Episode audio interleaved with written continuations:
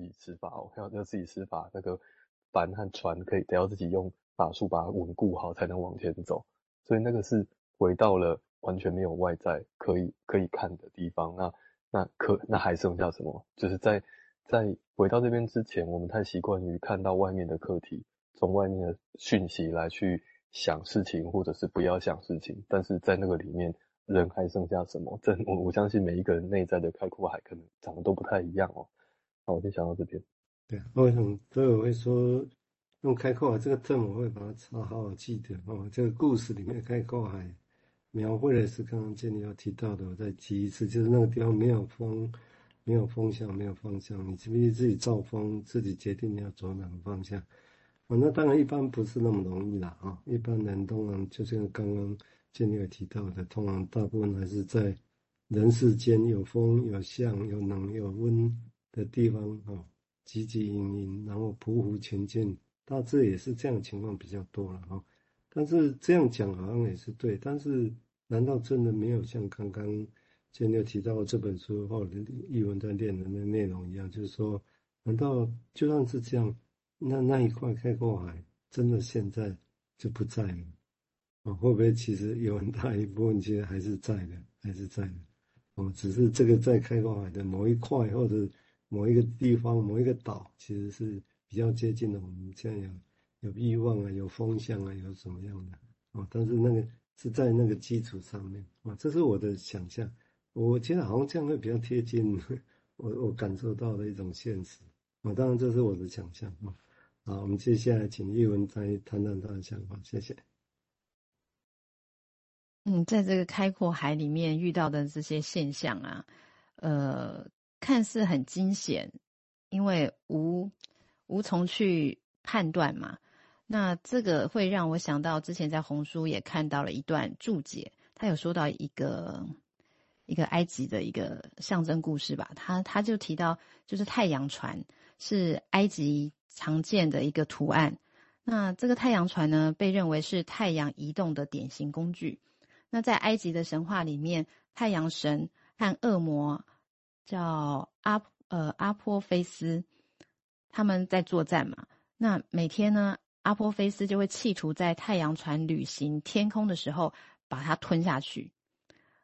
那后来荣格呢，就在他的本能的转化象征这这个呃内容里面呢，他在他提到就是。他他觉得就是他他用了一些隐喻，像譬如海怪的战争故事，就是我们常常也会在一些神话故事里面看到这个元素嘛。那他他有提到这个海怪的战争呢，常常也是好像是我们的自我意识，这个 ego 呢，它是由无意识的掌握中有一种想要去获得自由的一种企图。好，那接着我想我也再念一段，就是。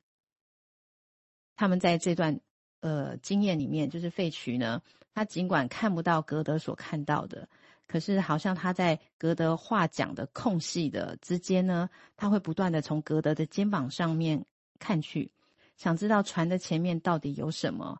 在静止的星辰下面，费渠虽然看不见那些黑暗的斜坡，但是他运用了巫师之眼，渐渐看到船只的四周有一股黑暗被。波浪凹陷，呃，在波浪的凹陷处开始膨胀，还看到了巨浪被沙子噎住了，越来越低缓。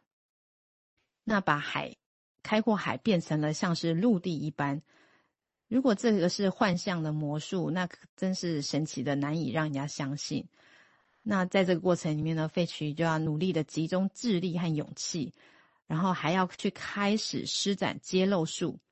他在每个缓慢的音节之间呢，注意这片海洋离奇的干涸浅薄的幻象是是否有慢慢的改变啊，或是动摇？但是哎，什么也没有变呢。虽然这个揭露术只是对视觉揭露真相，不影响运作中的魔法，但或许是这个咒语在这个地方没有效吧，也或许是根本没有幻象，而是他们已经到了世界的尽头。我想这一段。他也很有意思的是，把我们内在可能真的运用各种的能力，当然，我觉得用幻术来去描述我们本身透过幻想，可能也在进行很多的，呃，想要呃，让我们眼前的状态有一些改变的过程。好，先停在这里。嗯，这种这一段让我想到我们小时候那是布袋戏哈，那是布袋戏是台语的，这 好那温州大儒教哈，云州大儒侠有一个怪孬子哈，哎，这个地方让我想到，到底自由，那我们的自由需要知识吗？需要多少知识？哦，或者知后来的知识，我们对真理这真正理解到底是牵绊或者是自由呢？哦，这个地方问题没那么单纯哦。但是让我想到怪孬主有一个怪孬主啊，那怪孬主伊学足个功夫哦，啊，但是要用的时拢袂记这个，啊，但袂记上重要，就是拢学足这里后拢爱袂记这里，到我都变出伊家己的真真功夫哈。这个是很有趣的一个例子了。那时候也看不太懂了啊，在小那我们小学小学的时候，小学指的是五十几年的哦。哦，那现在听听哎，好像还蛮好玩的。好，我们接下来请建六谈谈他的想法，谢谢。那我觉得那个在在那个地方用揭露术也没有用，因为那边都是真的的的这个状态哦，就很像就我们在。在接触精神分析的时候，有一种有有些困境，就是，哎，我我学了很多理论啊，那个从古典开始学，然后第二代的费伦奇他们，然后在第三代温尼卡他们这样学学学，可是这些在书里面读上读到的句子，或者是理论的那些架构，或者是我看到前人前人讲师啊，都很精心准备的表格啊，那些东西。他却没有办法真的用在治疗里面，那那个这个时候该怎么办呢？那就很像走到人走到那个开阔海里面去的时候，那什么都没有了，那还剩什么？那但是这这时候就就好像可能会有一种很绝望的感觉，但是同时那个 negative 这个东西，它的物这个东西，它的它的价值好像就跑出来了，就是我们看的那些正的，看到的很多很多的理论啊、文章啊那些。别人所说的、所描述的事情，他们都在，可是，在那个地方是很真实的。只有我们自己的感受的时候，他们就不用在了，因为，因为这些在，只是为了要去衬托有一件事情，就是，呃，可能我们心中总是有一种感受是被遗忘的，或者是还没有去到的地方，而那个地方是跟温尼卡所描述的那个真我 （True Self），它可以展现出很多的。直接的感受，或者是像 Beyond 说的那种 O，它可以有很多的呃未知的，但是却是充满着很靠近真实的那些讯息，它不断的转移出来，然后在那里可以被看见。可是那里也就是黑影所在的地方，所以那其实蛮恐怖，但是却又是很真实的。那我先讲到这边。嗯，对，我们也常提就越成熟的理论哈。呃，大大家记得，你读到越成熟的理论，其实离现场越遥远。现场包括说，你如果治疗者，你你现在遭遇到那个情境的现场，那对个案来讲，或者对一般人来讲，是你小时候的现场，啊，那理论上都会是这样。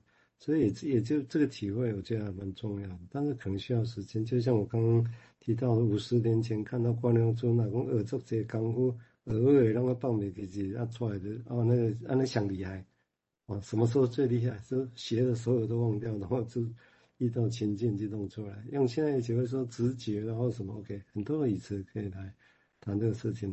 那这个语词当然我们也不能就放的好像这样变得很玄了哈。所以这个部分在我们下礼拜其实会会来谈，应该以后我会间接就直接谈，就是刚刚建六也提到一部分，就是所谓的。当一个人的 transformation 一个转变呢，或者是转型，或者是蜕变，到底是在你有很多的知识，所谓的 in K knowledge 上来改变，经由你的 interpretation 理解很多，所以改变，或者其实是在 O 里面，呃，在一个不知道的莫名的，但是你觉得好像一个终极的地方是在这里面，然后有一些交流或怎么样，然后达成 transformation。好，那这个地方当然是什么？我我是觉得，也许不用了。他说，我们下礼拜会针针对这个议题来谈啊，就是所谓的 O 或者是 transformation 这个地方来谈。哦，也是有点险，但是我们希望把它讲的可以可以接近，稍微可以理解。然后，但我们也不敢说我们真的完全理解啊。或者那个是我也认为应该有